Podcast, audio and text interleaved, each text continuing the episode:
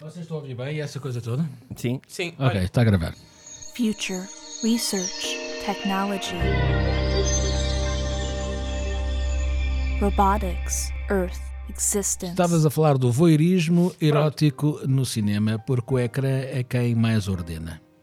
é um bocado como uma coluna, não é? Uma é a mensagem, ali o ecrã é, o, é a porta de entrada e ao mesmo tempo a porta de saída. O Pedro não gosta de filmes que, ou de séries que rocem ali o gore, ou seja, que metam sangue, nem palhaços. Hum, De todo, ou seja, eu, eu sou muito averso a terror. Hum. Ah, pr- primeiro porque tenho uma mente muito imaginativa e, e isso tira-me o sono, Mas genuinamente. é aí que o terror funciona. Eu sei, e, ah, e eu sou uma vítima clara do, do género. Daí optar por não ver. Eu lembro-me de ver o. Ai, o Paranormal Activity. Acho que foi Ah, o mas primeiro. isso é um bocadinho- Sim, eu sei. Toda a gente que é fã de terror diz que ah, isso não é susto. Assim, tá Hum. bem. Mas eu ainda hoje não consigo ver televisões com chuva à pala dessa brincadeira. Ah, mas isso não, não. Então tens que ver o Poltergeist, que foi não o primeiro, vejo, não vejo. Foi o primeiro que começou com chuva. Não vejo, não vejo. E é Vi o- miúdo e- tive o azar de ver o The Ring e correu mal. O The Ring, Ah, esse o The também tem Ring, chuva. mas tem que ser o The Ring japonês. É, pá, o, ja- o Não há japonês cá é giro. rings É americanos. como eu não digo, eu, é como Japonês é giro. picante. Eu não como picante porque sou muito reativo ao mesmo. Horror.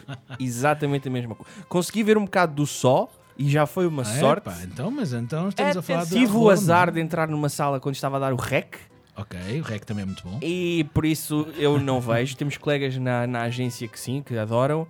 Eu sou completamente abjeto. Adoram, eu- curiosamente, como cada um tem o seu pecado, vamos Uhum. por assim, o meu pecado é trash cinema. Sou fã consagrado da saga Velocidade Furiosa. Que horror. Sim, é um facto, mas eu adoro.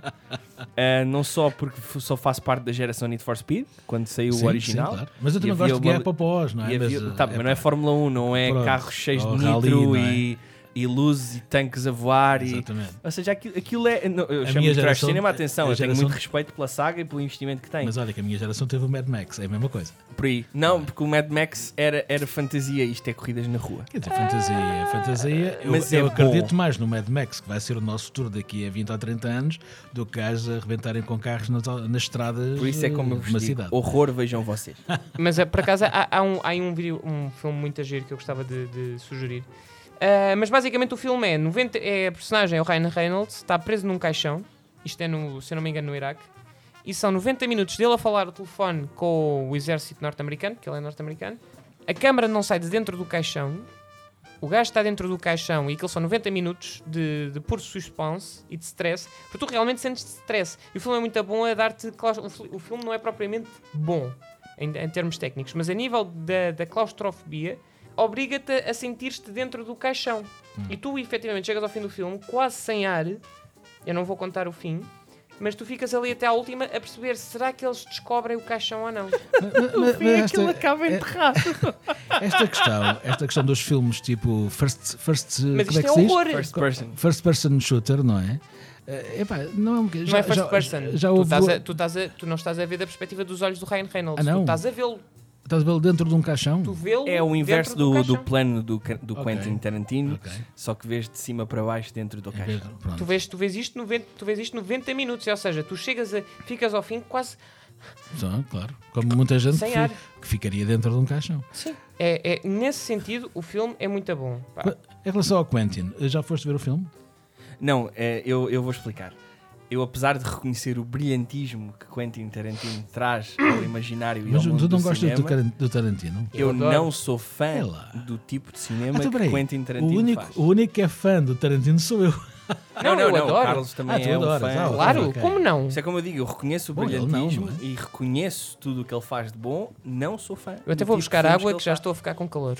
É, Eu, eu percebo porque é que tu não és fã. Eh, Quem, quem tem uma noção extraordinária sobre cinema hum, e uma cultura g- grande sobre a história do cinema e os grandes filmes clássicos, o Tarantino eh, vai buscar muitos planos, muitos planos de sequência a outros filmes. Eh, Eu e as compreendo pessoas as não gostam homenagens muito. não e- go- ah, e- sim, as pessoas chamam-lhe homenagens. Pois, Hum, O pronto. Tarantino chama-lhe roubo. é, Não, Ele próprio o- admite. Ele próprio admite, mas os críticos, os orgulho. fãs, não, mas não pode, não pode. Epá, Repara, eh, às vezes há coisas que eu fico perturbado. Como é que isto passa? ah, porque é uma homenagem. Não, não é. Essa é a razão pela Não, qual não é. eu não gosto do cinema. Essa é a tanto. razão pela qual eu gosto do cinema do Tarantino. E porque, aqui ele, é que feito fica criada, criada Qual a ali- dualidade. Ai, criada a dualidade. porque ele cola Criada a ali. dualidade. Repara, ele cola ali tantas coisas de tantos sítios que. Pronto. Portanto, a dualidade criada pelas homenagens ou roubos orgulhosos que ele faz. Portanto, é o facto que o homem é um senhor brilhante a nível de realização. Esses roubos que tu cantas como orgulho do próprio, eu não consigo aceitá-los num, num realizador do seu nível de brilhantismo. Acho que Tarantino podia nos dar uma obra completamente diferente, mas podemos argumentar que não seria Tarantino se assim o fizesse. Eh, Só faz com que eu consiga não apreciar, ou seja, eu respeito, mas não aprecio. Eu estou muito curioso em relação a este nono filme. Aliás, ele já é considerado o nono filme. Já ninguém fala do título. É o nono filme de Tarantino. Mas isso tem uma história, é porque o, Taran- o Tarantino diz que só vai fazer 10 filmes, portanto este é o penúltimo. Hum. O próximo, é, em teoria, é o último da carreira dele. E tu acreditas nisso, não é? Ah, ah, O gajo é teimoso. Continuando, ele consegue fazer aqui uma, uma malha de, de retalhos, não é? De todas estas referências, todos estes pontos e criar um produto novo. Ou seja, o que é que é a arte se não buscar tudo aquilo que os outros artistas fizeram e trazer algo novo para Mas cima Carlos, disso? ok, o que tu estás a definir na sua genes é criatividade, não é? Criatividade, na defini- se nós definimos criatividade numa frase, é a capacidade de criar algo novo com os recursos que já existem. A questão é que um homem com aquele talento, fazer planos quase para jogar com a inteligência do público, eu considero desnecessário. Ele poderia fazer uma obra.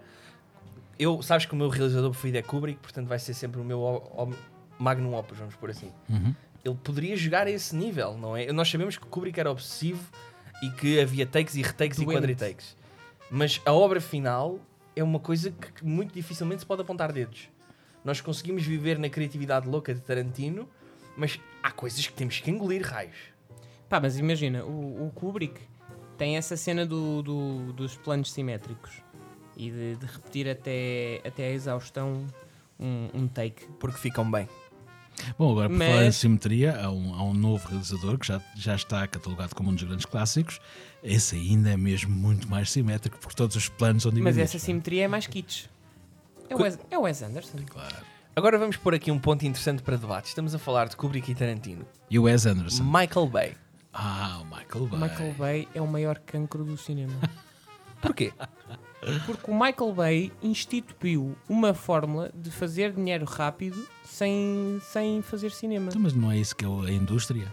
Não, tu nos anos 70 e 80 tinhas uma, tinhas uma, uma fórmula para criar cinema, que foi aquilo que depois o Stranger Things e antes disso o Super, o Super 8 do J.J. Abrams utilizou, foi, que é a fórmula do Spielberg, que é a aventura grandiosa, ah, sempre alicerçada num ponto histórico ou num grupo de crianças que consegue fazer mais do que aquilo que era suposto. É sempre a história do aquele tipo que não tem nada e de repente acontece-lhe um- uma, co- uma coisa absolutamente superlativa e de repente Então, mas tem aí que estás enfrentar a o mundo. incluir o Assalto ao Arranha-Céus, estás a incluir o Mad Max, estás a incluir toda a gente, não é? Não, Todo o porque cinema. assalto ao arranha-céus tem uma coisa muito gira, que é uma parte em que o Bruce Willis está antes de começar aos tiros, em que o. John Em, McClane, John McClane. Peço imensa desculpa. E picaia. antes da cena do Whippy Motherfucker. Motherfucker, há uma parte em que o gajo está antes de começar aos tiros e diz: Deus, por favor, não me deixe morrer. é Exatamente, então lá está. Mas isso é uma, era a antítese dos heróis da ação. Por exemplo, Não, filmes não. como o Comando, onde eles não tinham medo de morrer, pá, porque explodiam. Eu lembro-me do Comando. Portanto, tu falas de filmes como o Comando e ninguém iria falar do Comando quando se fala de cinema. Ponto número um: o Comando é um grande filme de ação. Mas então voltamos ao início. Como é que um realizador como Michael Bay consegue ter sucesso ao nível de Quentin Tarantino? Marketing. Marketing? Por isso, Então, mas é mais, mais marketing que o Tarantino. Tarantino ele ele- ele d- dá um Tarantino- espirro e toda a gente do mundo fala sobre o Tarantino espirro. Ah, conseguiu incluir FOMO na sua linha de filmes. Ora, lá está. A questão é. E temos que, temos que explicar o que é que é o FOMO.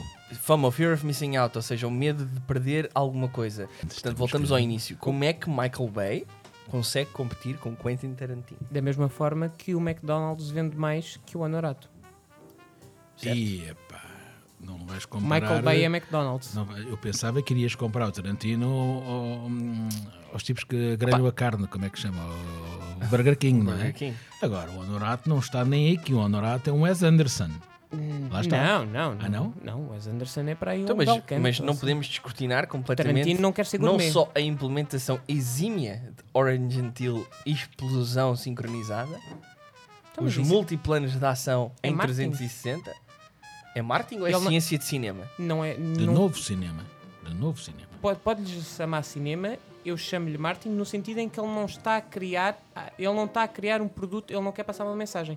Ele quer criar um produto de marketing que venda o máximo possível.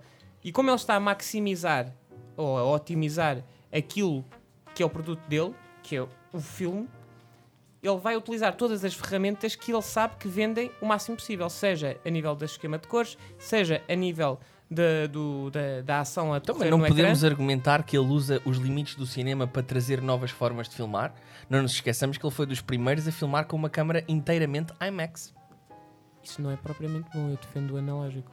Sou um bocado como o O Nolan. analógico bem, já não se existe. defender- Existe, existe. O Christopher Nolan ainda E filma em analógico. é? defender completamente 35 o analógico lentes, não Panascope. tira Quando- valor Quando a o quem maior não faz. cineasta do planeta ainda filma em, em, Em em Panascope analógico. e depois vai para estúdio, em digital, fazer edição.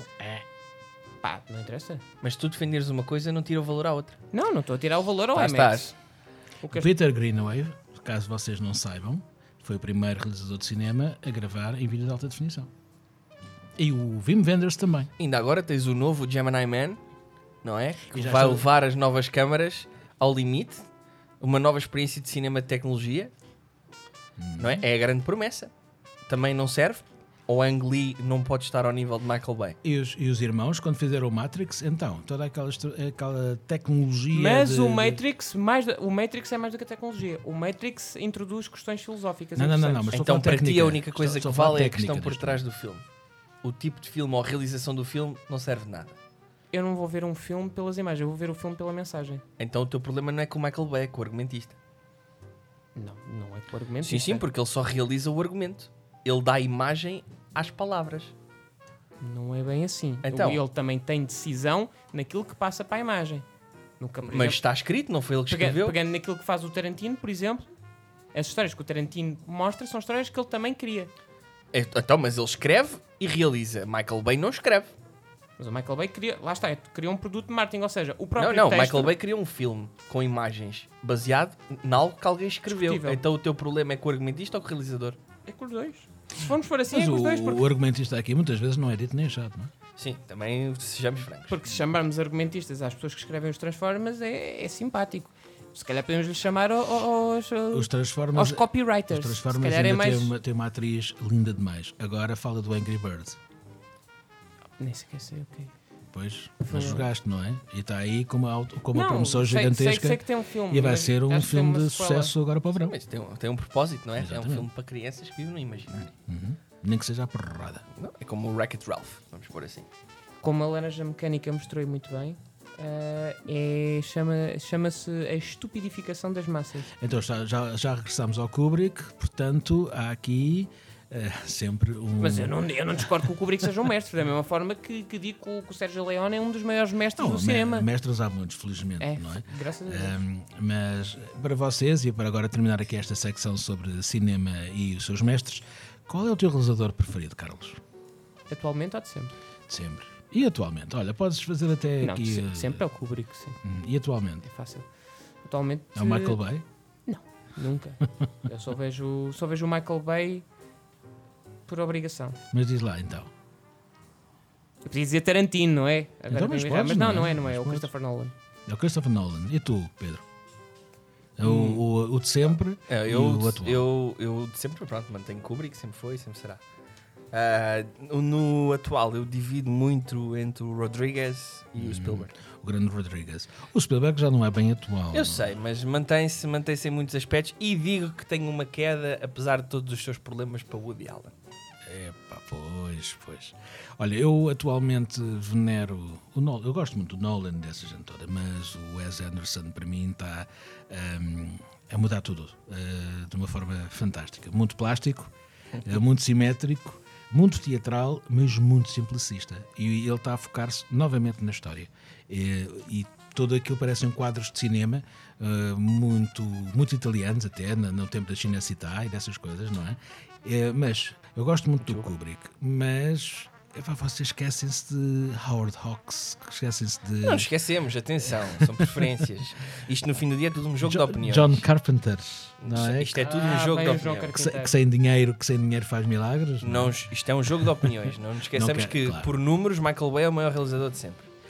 John Ford, na altura, era o maior realizador de sempre. Portanto, é- as coisas valem o que valem. Mas eu não queria deixar de tra- trazer para este meio, obviamente, uma palavra sobre a equipa que encadeou todas as fases do mundo Marvel e do MCU. Acho que é preciso uma estala de outro nível para encadear filmes que podem ter uma fórmula quase de Pixar, não é? Que cumprem um propósito, não vou dizer plástico, mas muito plasticina, ou seja, aquilo que tem o formato que tem e a história que mas, conta. mas já tens uma base eh, em Mas que vais vai- escolhendo os, os heróis, não é? Portanto, mas vai desde o primeiro até ao fim do arco e acaba o arco como ele deve ser. Estás a falar do endgame. Portanto. Sim, senhor. Acho que é é uma transição de filmes que é um tapete muito difícil de manter com consistência, tendo histórias paralelas e acho que deve ser reconhecido. Mas o filão esgotou-se. Não sei, não vi o fa- começou agora a fase 4, portanto vamos descobrir. Ainda tens paciência. Tenho, porque tenho curiosidade, não é? Ou seja, nós vimos a ascensão de Robert Downey Jr. como Tony Stark, Uhum. que é, no fim, se nós analisarmos a seco, vai ser sempre muito parecido com o Sherlock Holmes dele próprio. não Sim, é? sim. Ele, ele, ele é um autor que é Aliás, muito ele. vai ser sempre parecido até com o primeiro filme que ele fez, o Menos Que Zero, em que ele era um junkie. Ah, Mas eu adoro o Juiz. O Juiz Ah, é o um Juiz, filme sim, onde ele sim. Uhum. faz um papel incrível e é a primeira vez que eu o vi não ser ele próprio. Agora, em termos de realização e encadeamento de histórias, manter aquilo tudo de- com uma fórmula clara de qualidade que entregasse aos fãs sempre o que eles quiseram, é de aplaudir.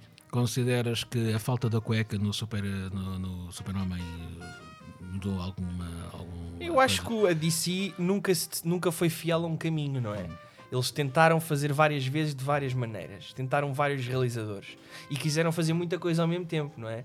Quiseram fazer ah, o- a Liga da Justiça, quiseram fazer a Liga do Mal, mas nunca seguiram um caminho, também nunca deram tempo. Por isso é que eu acho que é um exagero todos estes filmes de super-heróis de repente a encher os ecrãs e, e a memória, não é? Eu acho que a DC tinha espaço para fazer uma coisa só deles e quiseram optar por usar a fórmula Marvel em heróis que não são Marvel. Pois. Por isso é que tu vês um Aquaman e dói-te, tu faz-te alguma confusão, porque eu já vi isto, mas não devia ver isto. Ah, mas eh, ele até está bem escolhido.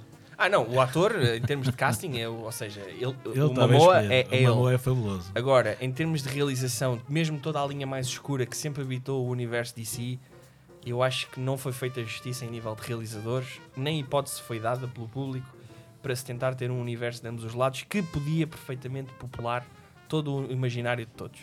De todos eles, qual é o teu, pref- o teu preferido para acabar esta secção? Eu, curiosamente, sou muito fã de Stephen Strange.